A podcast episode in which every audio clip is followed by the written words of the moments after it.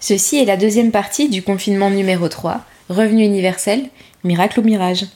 Dans cette deuxième partie, plutôt contre, nous accueillons Anne Edou. Anne est maîtresse de conférence au CNAM, chercheuse au Centre d'études de l'emploi et du travail, et ses travaux portent sur l'emploi, les politiques sociales, mais également l'égalité entre les femmes et les hommes. Si vous voulez écouter la partie plutôt pour, avec Baptiste Milondo, je vous invite à écouter la première partie de ce confinement 3. Bonne écoute. Euh, question, elle est toute simple et on a posé la même à Baptiste, c'est en fait, euh, quel est le terme que vous, vous employez pour désigner ce dont on parle, c'est-à-dire revenu de base, revenu universel? Il y a énormément de termes différents pour un peu désigner un peu la même chose. Euh, allocation, on parle aussi euh, d'essence, substantiel, etc. Quels sont les termes que vous, vous employez dans votre recherche? Déjà, je, je, ne suis pas une défenseuse du revenu universel et j'utilise le terme de revenu universel. Euh, alors pour plusieurs raisons, euh, le, le euh, déjà parce qu'il reflète un peu moins peut-être les, les, clivages, je vais en parler un tout petit peu. Euh, je sais que euh, Baptiste Milondo, que vous avez vu la semaine dernière et entendu la semaine dernière, parle de revenus pour tous. Euh, revenus de base, c'est plutôt des libéraux qui utilisent ce terme et que je trouve un peu trompeur parce que finalement euh, euh, c'est très proche du, du enfin, des termes qu'on utilise pour désigner les minima sociaux. Et donc voilà, je voulais revenir très vite sur sur ce clivage entre les versions néolibérales ou de gauche du, du revenu universel. Euh, c'est-à-dire que dans la version néolibérale, qui n'est pas celle de, de Baptiste Nilondo, qui est celle, par exemple, de, de Milton Friedman dans, Capitalisme et Liberté en 62, ou bien de Marc de Basquiat et, Gaspard Koenig euh, euh en France, euh, qui, ont, qui proposent un, un, ce qu'ils appellent le libère. Euh, dans cette version néolibérale, euh, disons que le, le, revenu de base est un revenu minimum. Chacun bénéficie d'un faible montant qui est destiné à compléter les revenus du travail sur un marché dérégulé. Euh, donc c'est tout à fait la logique de l'impôt négatif de, de, Milton Friedman. Et si on prend euh, euh, pour le cas français la proposition de Marc de Basquiat et Gaspard Koenig, donc qui sont des, des libéraux, leur proposition est très proche du niveau du, du, minimum social en France, le principal, le, le, revenu de solidarité active ou RSA euh, pour une personne seule. Et euh, pour les auteurs, il serait financé par une taxe, une, taxe en fait un impôt euh, qui serait proportionnel euh, aux revenus. Donc euh, un impôt qui est pas vraiment redistributif, même si son assiette est assez large. Mais je vais pas rentrer dans les détails. Et puis on a à l'inverse une version de gauche qui est plutôt dans une forme de remise en cause du, du capitalisme actuel et donc qui propose des montants élevés du, du, revenu universel euh, pour euh, euh, ça c'est l'un des points de vue de, de, de Baptiste Milondo, laisser la possibilité à chacun et à chacune de refuser les, les mauvais emplois. Donc, on avait par exemple en France la proposition de revenus d'existence qui était celle de, de Gors dans, dans, Métamorphose du travail à la fin des années 80, le revenu pour tous de Baptiste Milondo, alors il a un peu varié dans ses propositions. Hein. C'était euh, au départ 750 euh, euros par adulte et, et 230 par enfant. Euh, et puis ensuite, il a un peu revalorisé sa, sa, proposition. Et puis, on a aussi en France des versions intermédiaires. celle de Jean-Éric Yaffil du Mouvement français pour un revenu de base qui propose de partir sur une version légère, c'est-à-dire un revenu de base assez assez mince, assez proche de la proposition des néolibéraux, euh, avec dans l'idée à terme d'arriver à quelque chose qui ressemble plus à, à la proposition de, de Baptiste Milondo. Et toujours en France, pour finir le panorama, on a aussi euh, la proposition de Bernard Friot qui est celle du salaire à vie. Hein. Donc là, l'idée d'une sécurité professionnelle, euh, euh sécurité sociale qui s'étendrait euh, à la vie professionnelle et qui consisterait à garantir à chacun et à chacune un salaire toute la vie euh, sur le modèle des, des fonctionnaires. voilà toutes les, les, propositions. Et je dirais que euh, si je dois me sentir plus proche d'une des versions, ça pourrait être celle de Bernard Friot. Mais je dirais que euh, en proposant son salaire à vie comme un revenu universel, euh, ce qui reste très largement à penser chez lui et, et, et, qui est ce que moi j'aimerais bien penser, c'est la question de la garantie de l'emploi. C'est-à-dire comment on, on organise l'emploi qui va avec ce salaire à vie euh, sans que ce soit un, un travail obligatoire. Voilà, j'ai peut-être été un peu longue pour euh, euh, cette première question. voilà, puis je dirais avec le confinement, on a peut-être aussi le confinement, oui, on, on a peut-être une actualité de ces questions de garantie de revenus pour les jeunes, dont on sait, en tout cas en France, c'est peut-être la même chose en Belgique, que bah, ils ont été privés de leur petit boulot et on a beaucoup d'étudiants qui, qui se trouvent euh, avoir besoin de, de l'aide alimentaire. Donc une forme de, de, résurgence de la pauvreté chez des jeunes, euh, voilà, pas forcément euh, euh toujours euh, des, catégories les plus pauvres de la société, même si bien sûr c'est plutôt eux qui sont concernés. Merci. Alors, vous parliez justement euh, de rapport au travail, plus ou moins, on commençait un petit peu à aborder le, sujet. Et euh, c'est justement le point de notre deuxième question. Ce qui est intéressant, nous, on trouve avec le revenu de base, c'est que ça remet en question justement notre rapport au travail, qui est que dans la société dans laquelle on vit, on est quelque part un peu conditionné à penser que, euh, que pour être rémunéré, il faut avoir un emploi, il faut que ça soit dans le cadre d'un salaire, et qu'on ne peut pas quelque part être rémunéré simplement parce parce qu'on existe et parce qu'on contribue euh, d'une autre façon à la société. Et donc, on voulait avoir un peu votre avis par rapport à ça. Euh, est-ce que vous pensez que ça pourrait changer ce rapport? Si oui, est-ce que c'est un changement positif ou négatif? Alors euh, là, je suis pas tout à fait d'accord euh, avec vous. C'est-à-dire que bah, je pense qu'on envisage aussi le travail comme quelque chose qui n'est pas l'emploi. Euh, alors surtout avec le confinement, hein, parce qu'on a vu, euh, ça a été le grand retour du, du travail domestique, euh, notamment pour celles et ceux qui ont des enfants, parce qu'il a fallu faire les repas, les devoirs, enfin des tâches que d'habitude, bien sûr, on, on, effectue, mais pas toujours pour toute la journée, pour tous les repas et, et encore moins les devoirs. Donc, quand les services publics se dérobent, euh, ce, ce, travail domestique, euh, il est présent et donc je pense que euh, ben, beaucoup en sont conscients et conscientes.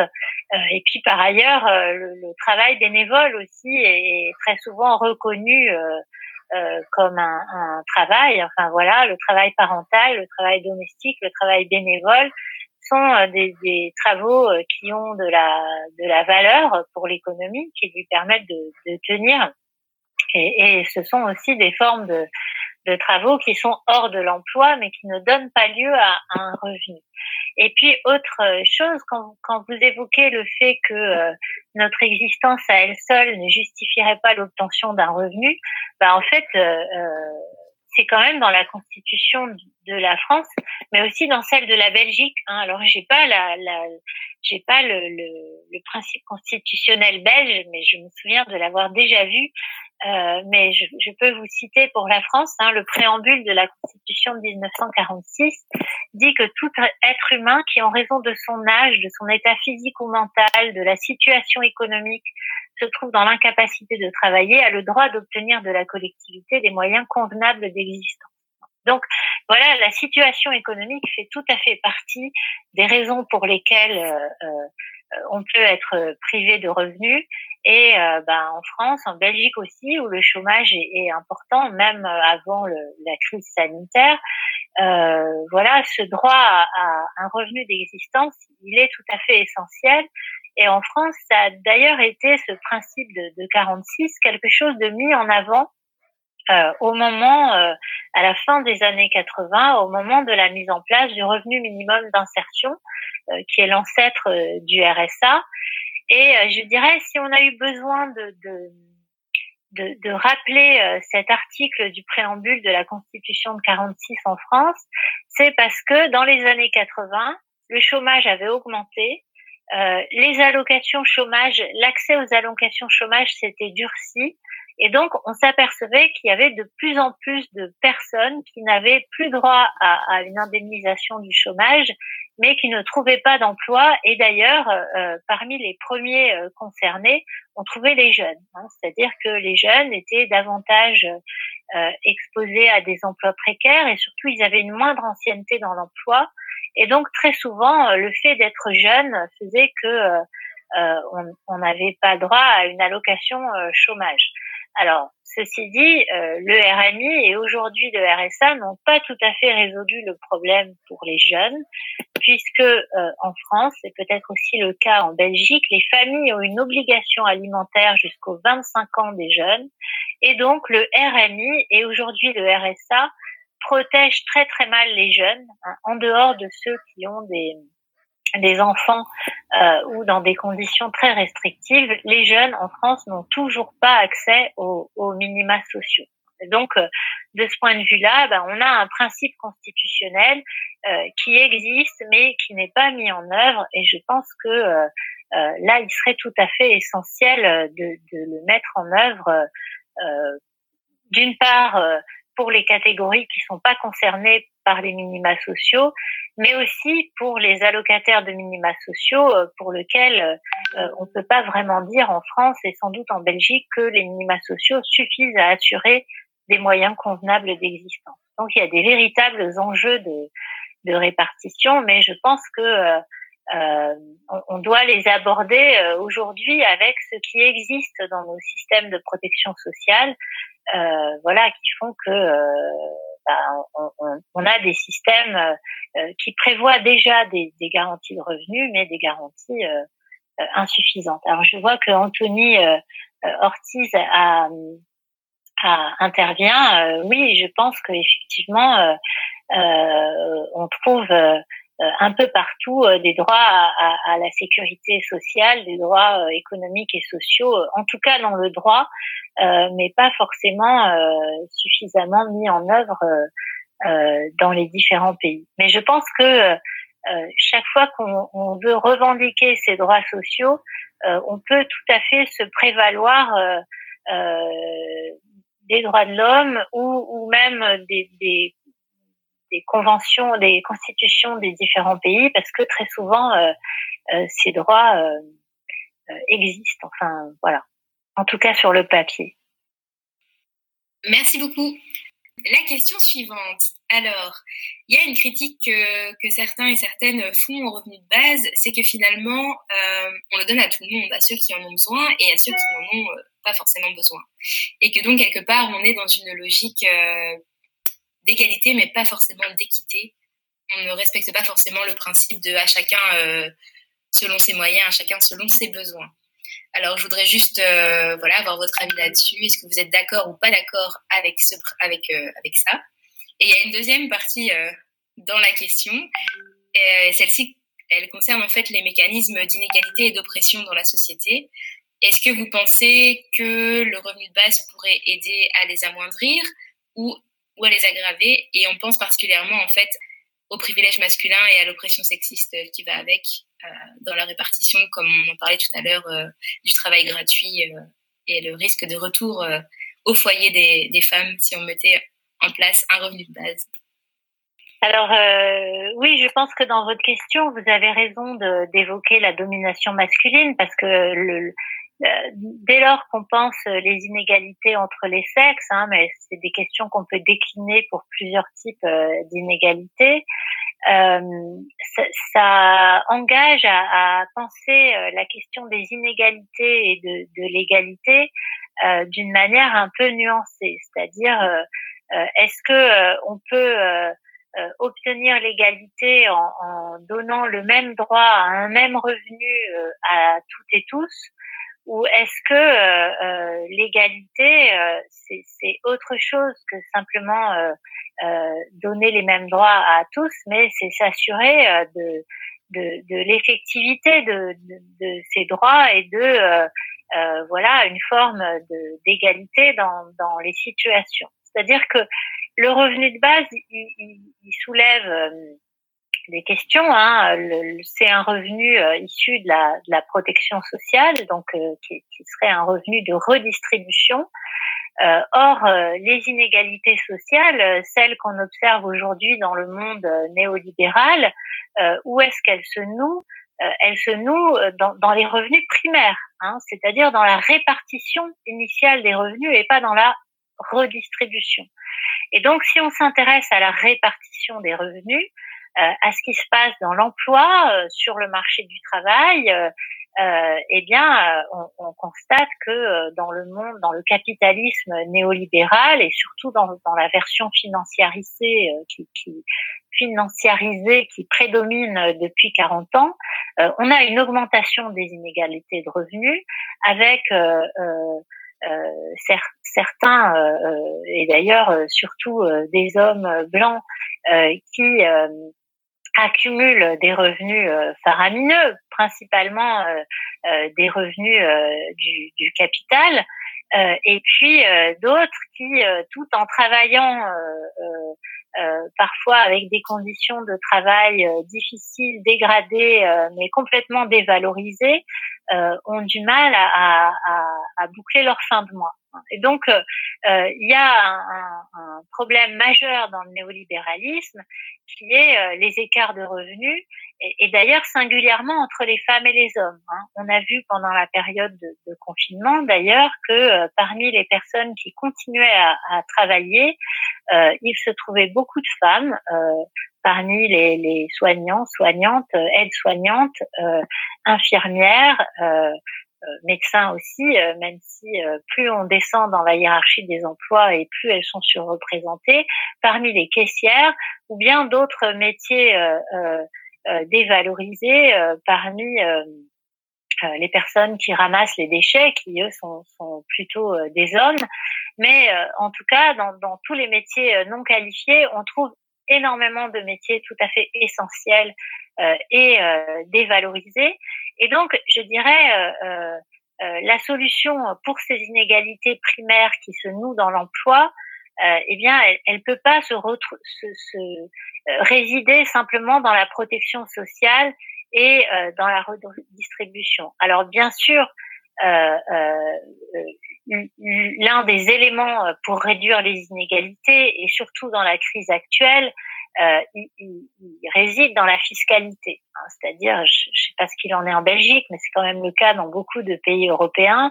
Euh, en France, on a considérablement allégé la fiscalité sur les ménages les plus aisés, euh, dans, notamment dans la période récente, hein, avec la fin de, de l'impôt sur la fortune. Euh, et puis, on a aussi considérablement allégé les impôts sur les entreprises, notamment les grandes entreprises. Et donc, euh, bien sûr, euh, euh, avec les, il y a des besoins de redistribution et, et une fiscalité beaucoup plus redistributive passerait aussi par euh, euh des impôts euh, nettement plus progressifs. On en a eu dans l'histoire, hein, dans la période d'après-guerre, que ce soit en Europe ou aux États-Unis, la progressivité de l'impôt était bien plus forte. Donc ça, c'est un élément. Mais il y a aussi un élément qui est dans le la définition des revenus primaires. Hein. C'est-à-dire qu'il me semble qu'il y a un enjeu majeur là aujourd'hui euh, qu'on peut observer avec le confinement. Euh, c'est euh, euh oui paradis Belgique paradis fiscal pour les revenus du capital. Oui, je pense que le néolibéralisme c'est un peu le même combat partout. Hein. Ça prend des formes avec des, des, des, différences un peu subtiles selon les pays, mais on a des tendances très communes. Euh, et donc, je dirais, il y a quand même un enjeu majeur qui est euh, la question des salaires. Hein. C'est-à-dire qu'on a des emplois essentiels, euh, des emplois qu'on considère comme des sales boulots dont on accepte la dévalorisation, mais je pense que euh, on voit aujourd'hui qu'ils sont essentiels. Hein, euh, voilà, il y aurait sans doute eu bien plus de morts euh, si ces sales boulots n'étaient pas assumés. Et je pense qu'il serait temps de, de, les revaloriser, mais à tout point de vue, c'est-à-dire de faire que ces emplois-là soient moins sales, soient plus vivables. Dans certains cas, d'ailleurs, ils, ils, sont vivables. Hein. Je pense que les aides-soignants, les aides-soignantes sont conscients de, de, la de la valeur de leur travail, mais souvent ils l'exercent dans, dans des conditions qui sont telles que euh, voilà, ils sont devenus euh, invivables parce que l'hôpital manque de ressources. Enfin, je pense que je pense à la France, mais c'est peut-être pas très différent ailleurs. Et donc voilà, il y a des questions de, de de, de, travailler sur les conditions de travail euh, de, de ces emplois, sur les salaires euh, à revaloriser. Et, et, bien sûr, euh, dès lors qu'on revalorise les bas salaires, eh bien peut-être que euh, ça, ça, entamera euh, les, les, les, profits à redistribuer pour les plus riches. Donc je pense que tout ça doit doit se penser ensemble et que si on espère euh, réduire euh, le problème des inégalités et de la pauvreté avec les le revenu de base, eh bien, on, on, on ne regarde qu'une partie de, du problème. Et je pense que voilà, l'essentiel, c'est quand même euh, la question des revenus primaires et de la répartition primaire autant que, que celle de la de la redistribution. Et puis, bien sûr, vous l'avez évoqué dans votre question, euh, si le revenu universel consiste à, donner à tout le monde la même chose, riche ou pauvre, eh bien, euh, c'est pas redistributif, hein, c'est-à-dire que ça consiste à laisser en l'état euh, les inégalités, et puis ça pose des problèmes de financement.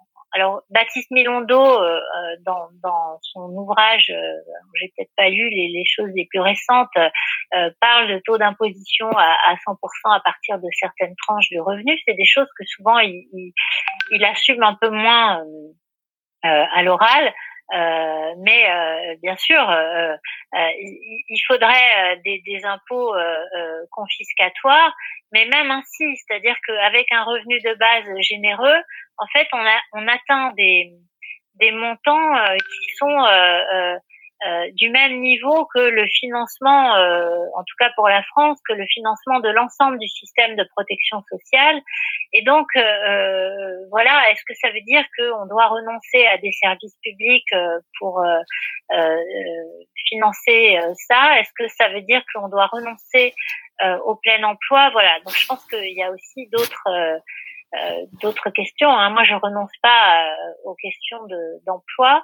et puis, je pense, euh, si on pense aux inégalités hommes-femmes, oui, un revenu de base, un revenu universel, le même donné à tout le monde, même relativement généreux, il pourrait être une forme d'institutionnalisation des, des inégalités, c'est-à-dire l'acceptation de la polarisation des emplois et euh, des revenus. Donc euh, Baptiste Milondo dit que euh, bah, ça serait une solution parce qu'on ne serait pas obligé de, de, faire les sales boulots.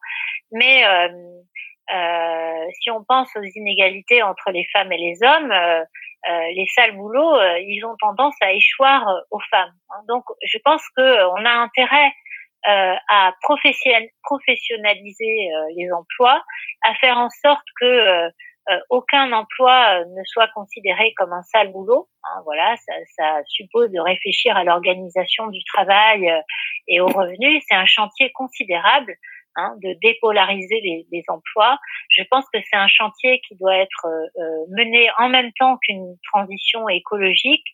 Et donc, euh, voilà, je pense que euh, c'était d'ailleurs la réticence qu'avait euh, Gors dans les années 80 avant de se rallier à l'allocation universelle. Hein, L'idée que on ne doit pas renoncer à l'emploi en, en, améliorant, en ayant le souci d'améliorer la protection sociale. Voilà.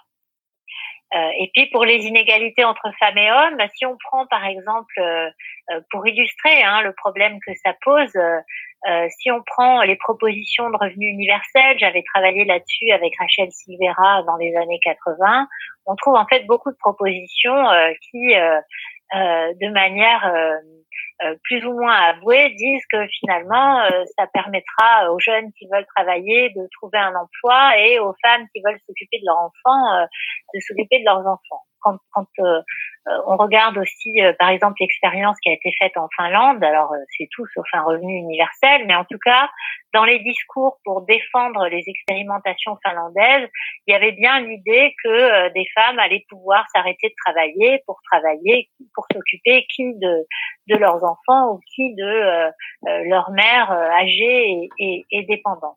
Donc, bien sûr, il y a, il y a ce risque-là euh, d'un impensé des inégalités entre les femmes et les hommes et de, de concevoir euh, le revenu universel comme étant une possibilité euh, de, salaire maternel ou de salaire pour femmes au foyer. J'aime beaucoup le fait de recentrer sur certains autres objectifs pour atteindre plus d'égalité et peut-être que c'est on regarde peut-être là où c'est pas où il faut pas regarder et on oublie les, priorités. Merci de, le rappeler. La prochaine question qu'on a, c'était justement entre la question de ce revenu universel et euh, qui euh, peut être comprise comme un peu une vision individualiste de la protection sociale. Euh, et vous, qu'est-ce que vous en pensez par rapport euh, de la relation entre ce revenu euh, universel et euh, les principes de la sécurité sociale qui sont beaucoup plus qui portent des valeurs beaucoup plus collectivistes, on va dire? Euh, et nous, on pense aussi à l'alternative euh, de la réduction collective du temps de travail, euh, si elle n'est pas, si c'est pas une solution qui serait davantage bénéfique en fait dans, ce genre d'objectif public. Alors, je vais répondre, mais d'abord, je vais je vais répondre aux questions là qui ont été faites au fil de, mon intervention. Donc des gouvernements qui revalorisent les très bas salaires en les finançant par des taxes sur les moyens salaires. Alors je ne sais pas si, si c'est tout à fait ça, parce que quand on revalorise les bas salaires euh, dans les entreprises, en principe c'est les entreprises qui payent. Alors à moins que, que Claude veuille parler des, des allègements de, de cotisations sur les bas et moyens salaires qui peuvent effectivement euh, créer des phénomènes de, de trappe à bas salaire. Euh, donc euh, voilà, ça c'est un problème, hein, mais c'est bien le néolibéralisme hein, qui, qui, consiste à, à toujours euh, alléger les, les, taxes des entreprises par tout moyen. mais il faut savoir que par exemple les cotisations, ben, en, en, Belgique comme en France, ça finance la protection sociale et donc des allégements de cotisations, ça peut pas financer du pouvoir d'achat. Donc là, on est bien d'accord. je voulais juste répondre aussi à à 48 euh, euh, qui évoque euh, la question du, du milieu de, de, de, la culture. Donc si, si j'ai si j'ai bien compris, euh, je suis pas sûre de bien comprendre d'ailleurs.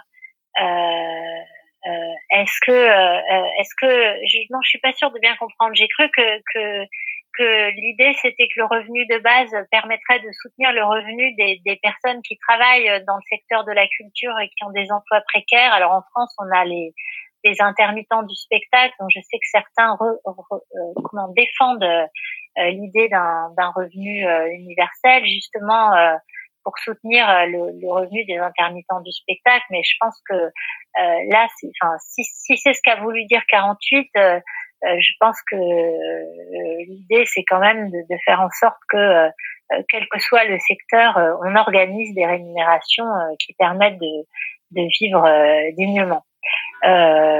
même si la protection sociale doit toujours proposer des, des, filets de sécurité. Donc, je vais répondre maintenant à, à votre question, euh, donc vous avez raison euh, quand vous dites que euh, le revenu universel, très souvent dans les propositions, c'est une proposition d'un revenu qui serait proposé pour des, des, personnes, des individus, alors que le système de protection sociale dans son ensemble et les minima sociaux en particulier, euh, c'est ciblé sur le ménage. Hein. donc ça tient compte euh, euh, du ménage, du foyer, des ressources du foyer et de la composition du foyer.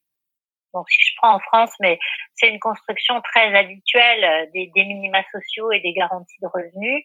Euh, les minima sociaux, eh bien, typiquement, ils sont destinés à garantir le revenu du foyer et donc ils tiennent compte à la fois de l'ensemble des ressources du foyer et euh, de la composition du ménage. Plus on a d'enfants, plus le revenu garanti est élevé. Mais bien sûr, quand on est en couple avec quelqu'un qui gagne déjà un revenu euh, euh, qui fait sortir des, des seuils euh, minimums, ben, on n'a pas le droit du coup à, à, un soutien individuel.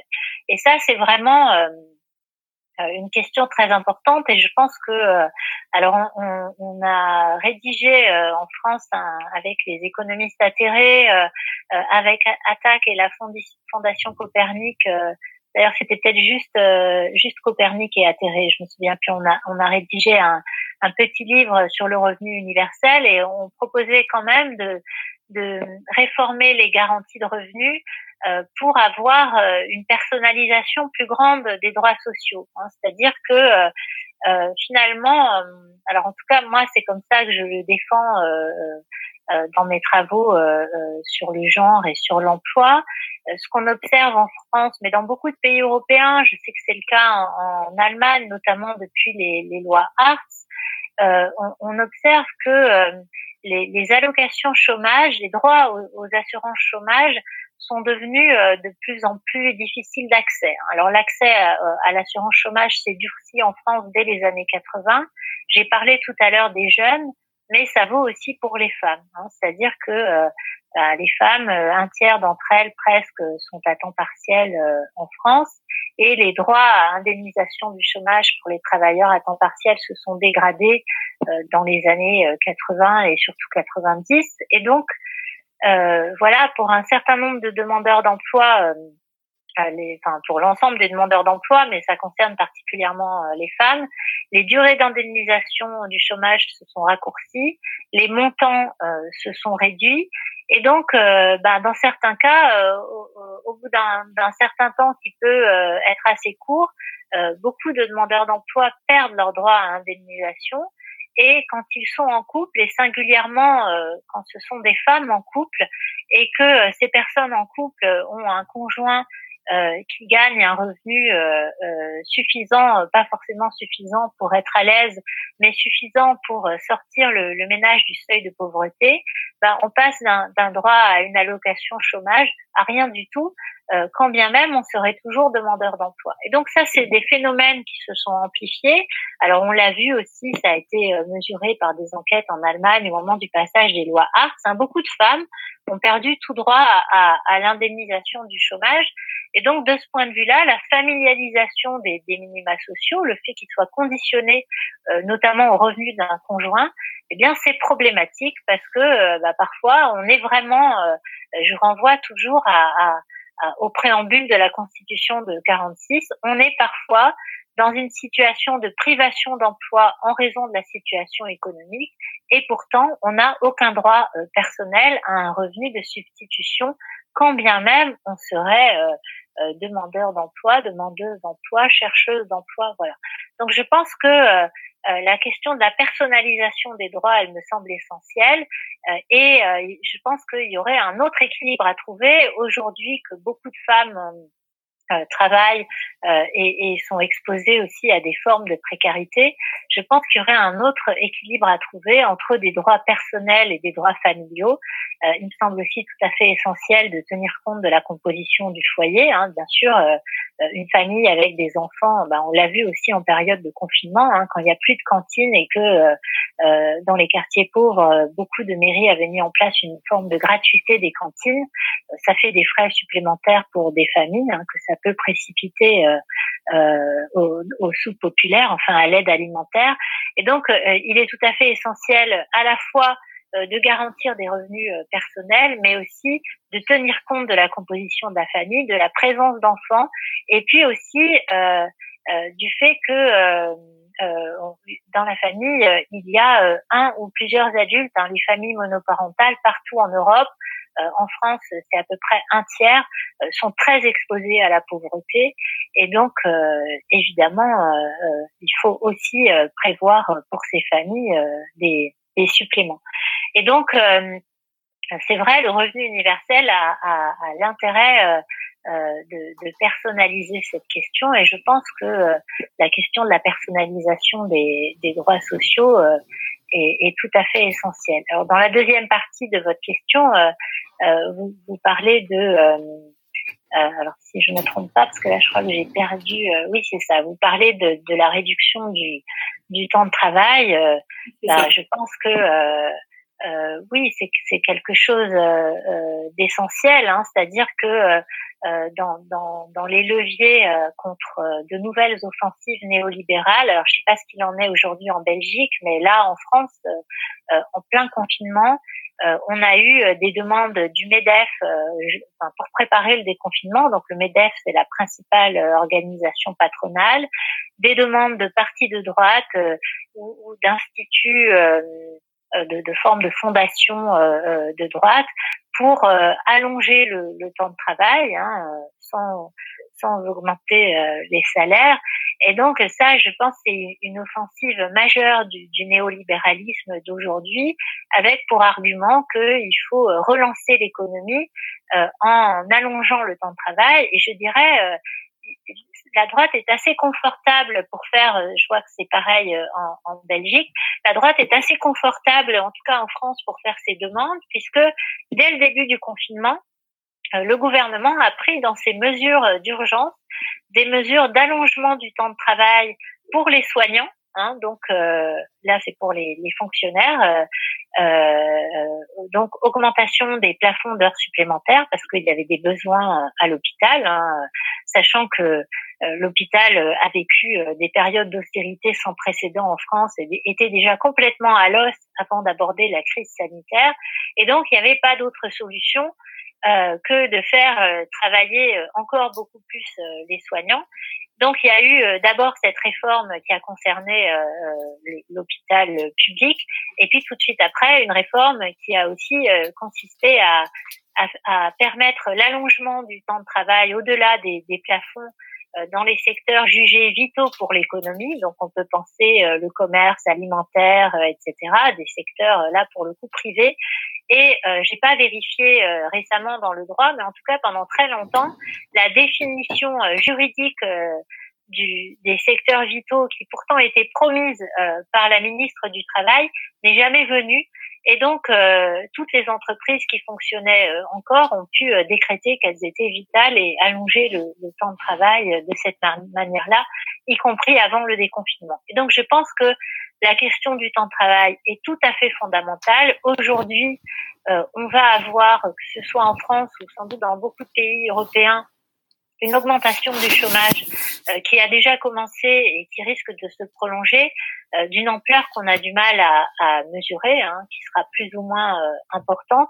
Et donc, bien sûr, augmenter le temps de travail, c'est pas du tout une urgence. Hein. Il faut au contraire partager le travail, donc faire travailler les personnes plus nombreuses. Et je pense que la question du temps de travail, elle, elle est d'actualité aujourd'hui, là, avec le déconfinement et le problème du chômage, et elle est euh, d'actualité à plus long terme euh, avec euh, bah, l'urgence de la transition écologique. Voilà. Merci beaucoup. Très complet aussi. je vais me permettre de changer la question qu'on vous avait posée à la suite. Oui, mais allez-y, bien sûr. pour celle de Baptiste, en fait. Ouais, ouais.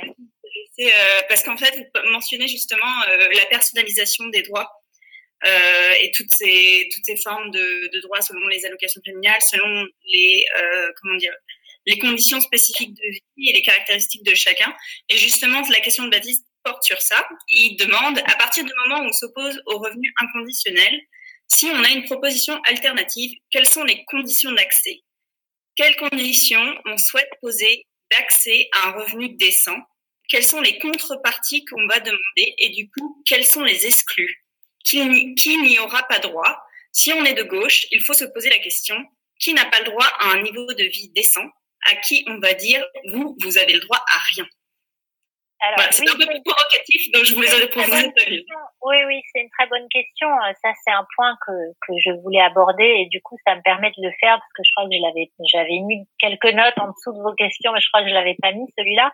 C'est qu'en fait, euh, bah, on, on, a eu euh, un, une, une, tendance, alors là, pour le coup, vraiment partout en Europe, à l'activation.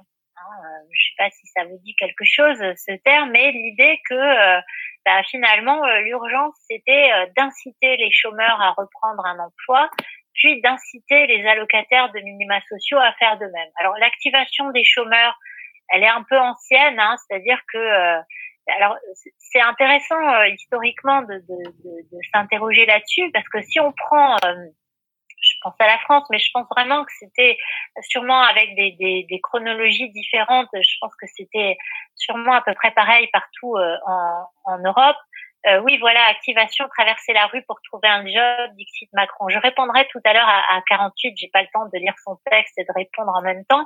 Euh, donc, euh, euh si on prend euh, l'histoire de la protection sociale en France, alors on peut dire d'abord euh, l'assurance chômage, elle n'a pas été mise en place tout de suite en, en 46. Hein. Euh, euh, l'urgence a peut-être été les vieux, les invalides, etc. Et l'assurance chômage, l'UNEDIC, c'est 58. Hein.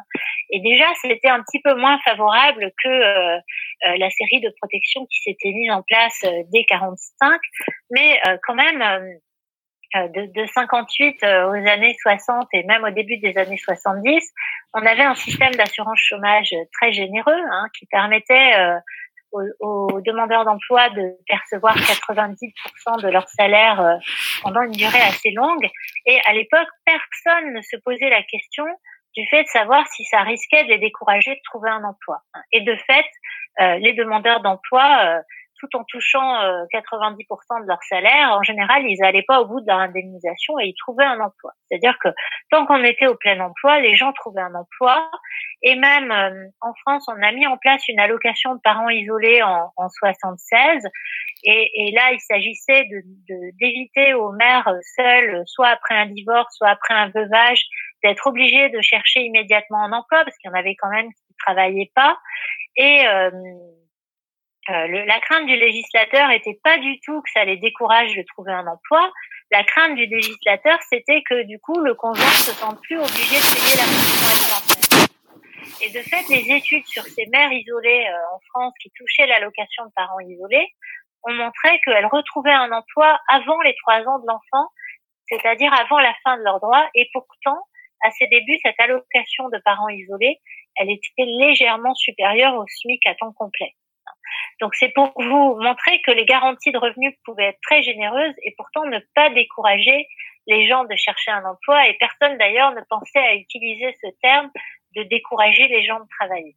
Et donc, cette question, elle s'est posée dans les années 80, à la fin des années 80 en France. Ça peut être d'autres agendas dans d'autres pays, euh, où tout d'un coup, on s'est dit, oh là là, le chômage est très important, c'est que les, les indemnités de chômage sont trop généreuses. Alors en fait, on pointait les indemnités de chômage parce que euh, l'UNEDIC était en déficit. Hein. L'UNEDIC qui avait été conçu pour verser des indemnités de chômage euh, en période de, plein emploi, elle a, euh, subi le choc du chômage avec un patronat qui était devenu plus puissant et qui refusait d'augmenter les cotisations.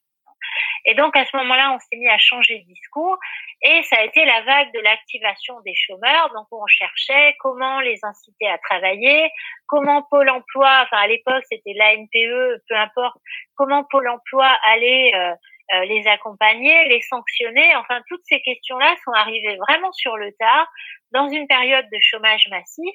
Et euh, du coup, bah, je dirais, on s'est mis à maltraiter les chômeurs alors que objectivement, on n'avait pas assez d'emplois à leur proposer. Et puis ensuite, cette préoccupation, bah, s'est étendue aux minima sociaux, d'abord le RMI, puis le RSA, où on s'est dit, bah, les allocataires de minima sociaux, faut quand même qu'ils fassent des efforts pour travailler. Et on s'est mis à, à, faire la chose la plus absurde qui soit, c'est-à-dire à prévoir des sanctions pour les allocataires de minima sociaux qui refuseraient un emploi, alors que au départ, dans la loi euh, en 88-89 dans les débats parlementaires, l'idée c'était que euh, euh, cette insertion et ce revenu, c'était une ardente obligation de la collectivité. Hein. Et donc, la droite critiquait le fait qu'il n'y ait pas assez de, de contrepartie, mais précisément, c'était l'objectif du RNI. Hein, c'est-à-dire un revenu d'insertion, mais qui était un revenu que la collectivité avait l'obligation de verser. Et donc là, aujourd'hui, euh, on a le RSA. Alors c'est pas seulement la réforme RSA. En réalité, il y a eu une, succession de réformes qui fait que les allocataires du RSA, y compris d'ailleurs des mères d'enfants, des mères isolées d'enfants de moins de 3 ans risquent d'être sanctionnées quand ils refusent un emploi euh, ou quand ils se rendent pas à des convocations. Or, qu'est-ce qui se passe? Là, on a en fait un revenu qui a été défini pour des familles, et donc c'est des familles avec enfants qui peuvent se voir privés d'une partie du revenu quand un parent a refusé un emploi pour une raison euh, qui éventuellement est une bonne raison. En tout cas, c'est à l'appréciation euh, euh des, des, conseillers qui, qui l'accompagnent. Et donc, euh, euh, voilà, on est aujourd'hui dans une situation euh, d'exclusion. Donc, bien sûr, je ne suis pas pour un revenu qui serait donné à toutes et tous, riches et pauvres, mais je pense que euh, il faut qu'on ait des socles de revenus inconditionnels pour les ménages les plus modestes et puis des socles aussi un peu revalorisés, c'est-à-dire que euh, ils ne maintiennent pas des familles euh, dans la dépendance par rapport euh, à, l'aide sociale, enfin dans une situation qui ne permet même pas d'être dans une situation où on, peut rechercher un emploi. Voilà. Dans les minima sociaux, il faut savoir que il y a des ménages pauvres, euh, il y a, y, a, des personnes qui ont des problèmes de santé euh, chroniques, que ce soit santé mentale, cancer, etc. C'est aussi ça les allocataires des minima sociaux. Hein. Il y a des gens précaires, mais il y a aussi des gens malades. voilà, donc il y a toute une gamme de situations et, et l'activation de ce point de vue-là est devenue une aberration, en tout cas dans une période où on n'est pas en plein emploi. je pense que si on était au plein emploi, on pourrait euh, reconsidérer des formes d'accompagnement euh, pour euh, ramener les personnes vers l'emploi, mais enfin, des formes d'accompagnement douces. Hein, je parle pas de sanctions, mais là, on, est dans une situation où, l'activation devient aberrante. Voilà. Donc, je, je, je, suis favorable à un revenu inconditionnel, mais pas pour les plus riches. Il y avait une remarque d'une jeune femme, j'arrive pas à remonter le chat, j'ai un petit problème technique, mais qui disait qu'en gros, elle ne comprenait pas le lien entre le fait d'avoir un revenu de base et le, retour, le risque de retour des femmes euh, au foyer, parce qu'au contraire, euh, les femmes euh, au foyer dépendent complètement des revenus de leur, leur conjoint, alors qu'avec un revenu de base, elles auraient un début d'indépendance et une possibilité de, partir si, la question se pose.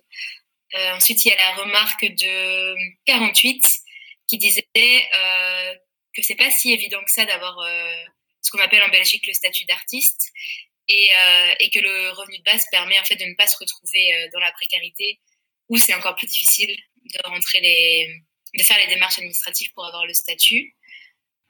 Il y avait la remarque de Claude qui dit on peut donner un revenu de base à tous et puis se servir de la fiscalité pour refaire de la, répartition en taxant davantage euh, les revenus.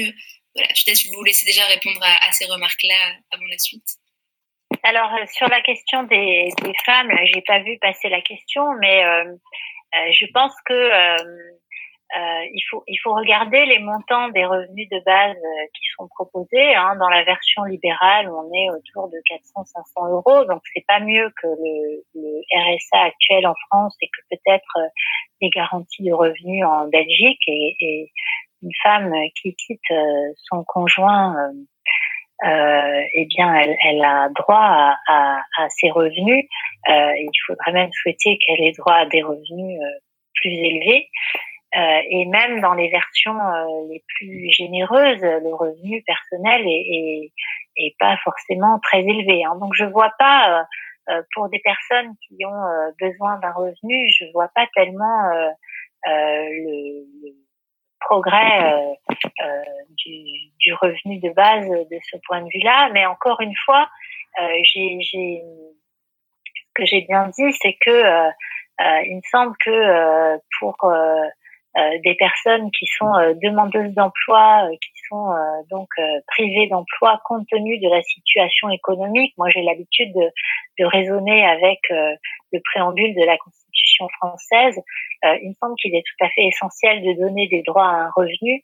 Et donc, de ce point de vue-là, euh, euh, cette femme qui, qui, cherche à, à s'émanciper, je pense que effectivement, dès lors que elle, elle, est demandeuse d'emploi, il est tout à fait logique qu'elle ait droit à un revenu. Voilà. Mais je vois pas ce que changerait le revenu de base à, à ça à cette enfin, par rapport à la personnalisation des droits. Euh, je ne sais pas si vous voulez revenir sur les, remarques sur le statut d'artiste ou sur, alors, oui, sur la, le, statut d'artiste. Alors, il faut que je relise parce que oui, c'est ça. Nombreux sont des chômeurs ou au revenu minimum. C'est pareil, c'est-à-dire que je vois pas la différence entre euh, un, un, revenu de base et un revenu garanti. C'est-à-dire que bah, pour moi, il est évident que il faut euh, enfin, deux choses, je dirais, dans le monde du spectacle. Je pense que peut-être euh, il faut repenser l'emploi pour que cette, cette, forme d'intermittence euh, soit soit euh, subventionné euh, par le enfin, par les institutions de la culture hein, d'une façon ou d'une autre, euh, soit prévoir des, des, filets de sécurité qui, pour les, les, tous les précaires d'ailleurs, quels qu'ils soient, garantissent un revenu suffisant. Donc voilà, moi je suis pas la seule chose que je, je, le seul élément que je critique sur le revenu de base ou le revenu universel, c'est que euh, le, le, distribuer euh, aux classes moyennes euh, ou aux plus riches, ça me paraît augmenter démesurément ces, montants à repartir, au risque de mettre en danger l'ensemble du système de financement de la, protection sociale, alors que on a dans, dans l'ensemble des pays d'Europe un système socio-fiscal qui fait que les revenus des ménages sont suffisamment euh, euh, connus, mesurés, etc., pour qu'on puisse calibrer euh, des garanties de revenus et que, euh, compte tenu de, de, de, du système existant, on peut tout à fait définir des garanties de revenus qui soient d'un meilleur niveau que les, garanties actuelles et qui soient beaucoup moins conditionnelles, sans toute cette dimension d'activation, qui soit beaucoup moins conditionnelle à, à la reprise d'un emploi. Voilà. Donc euh, je pense que euh, voilà, de ce point de vue-là, on peut tout à fait euh, garantir un revenu, un revenu de base, mais, mais qui soit pas versé à tout le monde, puisque on a les moyens de, définir qui en a besoin. je pense qu'il faut des réformes des minima sociaux, mais pas dans le sens revenu universel. Je sais pas si je si je réponds à toutes les questions. Et je, je pense aussi qu'on n'a pas besoin du cauchemar bureaucratique actuel. Hein. D'ailleurs, je dois dire qu'il n'existe pas que dans la distribution euh, des, des assurances chômage ou des minima sociaux. Euh, le nouveau management public, c'est c'est diffusé à l'ensemble des organismes de protection sociale, de sécurité sociale, à l'hôpital euh, aussi. Et donc euh, voilà, ça, je pense que la, la gestion de, du système de protection sociale, euh, elle est à revoir et qu'elle était beaucoup plus performante dans les années 70 qu'elle elle n'est devenue dans le monde néolibéral. Il y a vraiment des questions de gouvernance de la protection sociale, mais qui sont même bien plus larges que euh, dans, dans, la manière de, de distribuer les allocations. Euh, voilà, tout est devenu euh, conditionnel, que ce soit le financement des hôpitaux, le versement des prestations sociales, et, et voilà, je pense que là il y a beaucoup à, à retravailler. Et puis il y avait une question aussi sur la fiscalité. on peut donner un revenu de base à tous et se servir de la fiscalité pour reprendre riche, ainsi l'égalité devient équité. Alors oui, mais alors là, quand vous pensez euh, à la fiscalité sur les plus riches, je pense que vous n'avez pas dans l'idée que euh, euh, c'est une fiscalité qui va servir à, à verser un revenu le même à tous, riches et pauvres et classe moyenne. Hein. C'est-à-dire que même en, avec une fiscalité très confiscatoire pour les plus riches, euh, on ne pourra pas reverser une allocation à tout le monde et maintenir les services publics et, et, le système de protection sociale. Et donc, encore une fois, bien sûr, je pense surtout dans la situation actuelle que euh, il faut une fiscalité beaucoup beaucoup plus progressive et euh, euh étalée, y compris sur les revenus des, des, capitaux. Mais c'est bien pour garantir des revenus euh, beaucoup plus décent à, à l'ensemble de la population. Voilà, et sans mettre aucune condition euh, euh de reprise à l'emploi euh, pour les filets de sécurité que sont les minima sociaux. Les questions d'Anthony, il demande quelles sont les, les, solutions pour financer le revenu universel. D'après ce que moi je comprends, c'est que vous avez déjà dit qu'il y a un risque à ce que si on le met en place maintenant, ce serait plutôt les services publics et ce qui est déjà en place, comme la sécurité sociale et toutes les allocations de minima sociaux, etc., qui en pâtiraient. Si vous voulez ajouter quelque chose, il a deux autres oui. questions. Alors, je regarde la question du, du financement. Donc, euh, je peux revenir un petit peu euh, là-dessus. Hein. Donc, quand on, moi, j'ai regardé un petit peu les les, les financements des, des projets en France. Euh, D'ailleurs, euh, bah, déjà pour une, première réponse très simple, hein, en France, euh, vous savez peut-être qu'au moment des présidentielles de 2016-2017, enfin pendant toute la campagne présidentielle, on avait en réalité deux candidats qui défendaient un revenu universel, alors qu'il appelait revenu de base, revenu universel, revenu pour tous, enfin bon, bref. Euh, c'était euh, à droite euh, une candidate qui a, qui a pas passé le cap de la primaire, c'est Nathalie Kosciusko-Morizet. Donc peut-être son revenu universel lui a coûté sa place, mais elle, elle s'appuyait sur les propositions néolibérales de de, de Basquiat et, et hein, donc l'idée que euh, on aurait un, un, revenu de base euh, euh, de bas niveau euh, garanti à tous euh, avec financé par une flat tax, hein, donc un impôt pas du tout progressif, hein, donc l'inverse de, de ce qu'on peut défendre. et puis l'autre candidat de gauche, c'était Benoît Hamon. Alors c'est peut-être d'ailleurs grâce au revenu universel qu'il a passé le cap de la primaire, puisque personne ne l'attendait comme victorieux à la, à la primaire socialiste. Et puis une fois qu'il a gagné la primaire, en fait, il a complètement revu son projet. C'est-à-dire qu'au départ, euh, il avait un projet euh, dans les termes de revenu universel versé à tous, euh, riches ou pauvres, et financé par une taxe sur les robots. Et puis quand même, comme il y avait des économistes sérieux comme Thomas Piketty dans, dans son équipe hein, et d'autres, il a revu son projet dès qu'il est devenu présidentiable. Et là, c'était plus un revenu universel, c'est devenu une revalorisation des minima sociaux et une extension des minima sociaux euh, vers les vers les jeunes. Donc euh, alors il y avait moi quelque chose que j'aimais pas du tout dans le discours de, de Benoît Hamon, c'était un discours très fin du travail hein, auquel je je crois pas du tout. Euh, mais euh, bon à part ça, euh, je dirais qu'il avait une proposition euh, sur les garanties de revenus qui est assez proche que de, de, de celle que que je peux défendre, hein, c'est-à-dire une revalorisation des minima sociaux, une extension des minima sociaux aux jeunes, et puis euh, quelque chose de, de, de, moins conditionnel. Donc je dirais dès lors que euh, euh, on cherche à défendre un revenu universel qui soit défendable, finançable, tout de suite, on revient à l'idée euh, non plus d'un revenu euh, versé à tous, inconditionnel, riche et pauvre, hein, inconditionnel au sens où il serait versé euh, à, chacun et chacune, quel que soit son revenu, mais on revient à quelque chose qui soit une garantie de revenu qui, qui euh, soutiennent un, un, niveau de vie euh, décent, euh, ce qui n'est pas quand même le cas d'une bonne partie des minima sociaux aujourd'hui en Europe. ça a été montré, par exemple, par les travaux de Béa Cantillon, que l'activation a, a, servi en réalité à dévaloriser sur le long terme les minima sociaux. Donc voilà, je, je, je, pense que dès lors qu'on réfléchit au financement du revenu universel, euh, on a euh, on a un problème. Hein. donc euh, j'ai regardé en France les propositions de de, de Baptiste Milondo et de Jean-Éric Yafil, ben en fait, on tombe sur des montants qui représentent l'équivalent de l'ensemble des dépenses du système de protection sociale.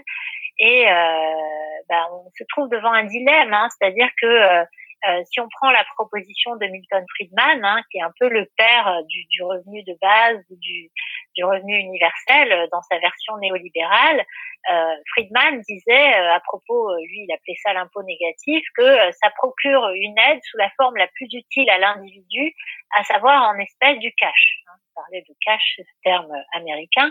Donc, bah voilà, la vraie question, et ça c'était le projet de Friedman, est-ce qu'on doit remplacer notre système de protection sociale et les services publics par du cash euh, et, et, et, avoir une société de consommateurs euh, ou bien euh, est-ce que euh, le problème c'est de s'attaquer aux inégalités, comme j'ai dit tout à l'heure, hein, dans l'emploi, et donc à la question des salaires, d'une part, et puis d'autre part à la redistribution et la garantie pour les ménages en difficulté d'un revenu suffisant pour vivre et, et d'un revenu qui ne soit pas conditionnel. Voilà. Mais l'inconditionnalité, c'est plutôt au sens de, de la condition euh, d'activité ou de, de pauvreté méritante. Hein. Euh, voilà l'idée qui s'est répandue qu'on doit mériter euh, toute forme d'allocation. Ça, je, je, suis pas d'accord avec cette idée-là. par contre, je suis pour la conditionnalité au revenu. Ça ne sert absolument à rien de donner un revenu aux classes moyennes et aux plus riches, alors que le système socio-fiscal permet parfaitement de les identifier. Euh, il y avait la, deuxième question de Anthony qui était euh, quel, quel, serait l'impact d'un revenu universel sur l'allocation de chômage, par exemple? Mais vous y avez déjà partiellement répondu en, mentionnant le, coût de financement d'une telle mesure, quel est votre, quel euh, équivalerait à, à, tout ça, à l'ensemble de ce que la sécurité sociale coûte actuellement? D'après ce que j'ai compris. Alors oui, le risque, d'ailleurs, c'est ce qu'on observe dans les sociétés euh, néolibérales hein, et en France en particulier, c'est-à-dire le risque qu'on ait une protection sociale de moins en moins euh, financée par la cotisation, gérée par les partenaires sociaux et euh, avec des garanties de revenus qui correspondent à un salaire antérieur et de plus en plus une logique de protection sociale minimale de filet de sécurité et, et je dirais c'est ce qui est en train de se passer en France puisque au nom du pouvoir d'achat euh, euh, c'était dans le programme euh, d'Emmanuel Macron euh, on a supprimé les cotisations sociales euh, pour financer le chômage et on observe aujourd'hui une reprise en main complète de l'assurance chômage par l'État euh, avec euh, une réforme euh, alors qui a été stoppée pendant la crise sanitaire parce que elle aurait produit des effets tellement catastrophiques qu'elle est plus tout à fait à l'ordre du jour, mais en tout cas une réforme de l'assurance chômage qui, qui est une véritable casse sociale pour les plus précaires. Donc avec l'idée de mettre à côté de ça quelque chose qui s'appelle un revenu universel d'activité, hein, comme quoi c'est devenu presque euh, un label. Hein, mais ce revenu universel d'activité, c'est une fusion des minima sociaux euh, qui, qui est pas très euh, euh pas très généreuse, hein, si je puis dire, puisqu'il y a une conditionnalité euh, renforcée au retour à l'emploi. Donc vraiment, on, on, on avec le revenu universel, en fait, il peut servir à plein de choses, mais en l'occurrence, il peut être euh, un, levier néolibéral pour euh, euh, euh, euh, des acquis sociaux et puis mettre en place une protection sociale qui va plutôt dans le, dans le, sens d'un moins disant, d'une activation renforcée, d'une conditionnalité renforcée. Sous le nom de revenu universel, on peut trouver beaucoup de choses. Voilà. Merci. Encore deux questions. Est-ce que c'est possible de les faire euh, condenser Je vais arrêter de prendre les questions. Euh, la troisième question et dernière question d'Anthony, c'est il y a de nombreux détracteurs du revenu euh, universel et ils redoutent des effets assez néfastes sur l'économie. Euh, est-ce que le revenu universel a inévitablement passé par des étapes intermédiaires euh, et lesquelles par exemple? Genre, j'imagine que il, comment dire, il fait comment dire, un parallèle entre euh, mettre en place directement ou avoir une, une mise en œuvre euh, progressive, j'imagine. Et après, je vais juste prendre la remarque de Claude encore sur le financement qui est assez intéressante, je pense, parce qu'elle fait remarquer que la sécurité sociale se base sur les cotisations, donc qui sont sur la taxe des salaires, qui sont prélevés sur les salaires. Euh, et que au fur et à mesure que certains emplois sont remplacés par des machines euh, et par la technologie, alors on a une, assiette qui se réduit en termes de qu'est-ce qu'on peut taxer. Et donc euh, comment comment comment comment résoudre ce problème, ce dilemme? Donc déjà, je vais répondre à la, à la deuxième question. Euh, sur parce que j'ai oublié la première, je commence à être un peu fatiguée, mais vous allez me la rappeler. Euh, donc euh, sur euh, cette taxation des robots, hein, c'était l'idée de, de, Benoît Hamon. D'abord, on, on, manque complètement de, de, preuves pour dire que les, les, le travail humain soit remplacé par des machines. C'est-à-dire que euh, jusqu'ici, euh, on a eu beaucoup depuis les années 60 euh, de rapports, que ce soit aux États-Unis ou en France, qui ont prédit des destructions massives d'emplois en lien avec les nouvelles technologies. il y avait un rapport Nora Mink, par exemple, dans les années 70 en France, qui prédisait des destructions massives d'emplois dans les services euh, dans, dans, au cours des années qui allaient suivre. Et en réalité, il s'est produit tout l'inverse. En France, il y a eu 2 millions d'emplois créés, principalement dans les services. Donc, jusqu'ici, toutes ces prédictions euh, de destruction d'emplois qui sont encore extrêmement débattus. Euh, bien sûr, on a encore des, des rapports qui avancent l'idée que euh, des, des, millions d'emplois vont être détruits euh, par l'informatisation et l'automatisation, mais pour l'instant, euh, on n'a pas encore observé de manière très nette des destructions massives liées à, l'automatisation. Jusqu'ici, euh, euh, la thèse du, du, du, enfin, déversement, c'est l'idée que bah il y a des emplois qui se détruisent, euh, euh mais d'autres euh, qui se créent. Euh, et puis très souvent, en réalité, les, les machines ne remplacent pas l'humain, hein, c'est-à-dire qu'elles transforment le travail humain. Hein. Si on prend les caisses automatiques des supermarchés, ben, en réalité, ça a transformé le travail des caissières parce qu'aujourd'hui, elles surveillent euh, les caisses, elles aident les clients à enregistrer. Enfin voilà. Donc il n'y a, y a, pas on n'a pas d'éléments pour l'instant pour évoquer un remplacement du travail humain, mais ça, ça n'empêche qu'on peut quand même tout à fait réfléchir à un élargissement euh, euh, de l'assiette des, des taxes et, et des cotisations, euh, y compris sur le capital. Hein, donc, si ça répond à, à, à la question, euh, voilà, en deux temps. Et est-ce que vous pouvez me rappeler euh, la, la, question précédente que je me suis empressée de oui. Voilà. Claude répond de nouveau, mais euh, effectivement, oui, euh, il y a des salaires qui sont moins intéressants, euh, du travail qui est moins intéressant, qui est créé de fait de la technologie et de l'armée des micro-travailleurs qu'on appelle ou du travailleur du clic. Euh, mais c'est un autre débat qu'on va pas commencer ici euh, parce que sinon on n'en finirait pas. Et donc la dernière question pour clôturer un petit peu euh, cette partie question-réponse, c'est celle d'Anthony sur la mise en place progressive d'un revenu universel ah est-elle ou est-ce qu'il faut sauter les deux pieds dedans? Ouais. Alors, euh, bah, on, peut très bien dire, euh, mais après tout, euh, faire un revenu euh, un peu graduel, améliorer les minima sociaux, c'est pas révolutionnaire. Oui, c'est pas tout à fait révolutionnaire, je suis bien d'accord. mais le risque, si on met les deux pieds dans un revenu universel, ça serait aussi d'accomplir un peu plus vite la révolution néolibérale. Hein. Donc, euh, voilà, pour l'instant, euh, je suis pas sûre qu'on ait tout à fait les forces euh, pour la révolution et je pense qu'elle a plus de chances d'advenir si on se bat pour les salaires euh, pour des choses qui feraient vraiment reculer les profits. Hein, euh, voilà, il y a quand même des mouvements sociaux. Enfin, je veux dire, euh, si on prend les gilets jaunes en France, si on prend les grèves dans pas mal de pays, les gens se battent pour les salaires, même s'ils ils revendiquent aussi le fait qu'ils ont du mal à boucler leur fin de mois. Et donc, je pense que euh, il faut pas renoncer aussi à, à cette liste-là. Hein. Un revenu décent, voilà, je suis tout à fait d'accord, et on a l'outil de de la réforme des minima sociaux, mais je pense que euh, euh voilà pour euh, transformer le capital, euh, je pense qu'on le transformera beaucoup plus en travaillant sur l'emploi et, et peut-être ça renvoie à la question posée par par Claude en travaillant sur l'emploi, sur les salaires, voilà, et, des, un, un, équilibre de la, de la répartition primaire qui soit beaucoup moins favorable au capital.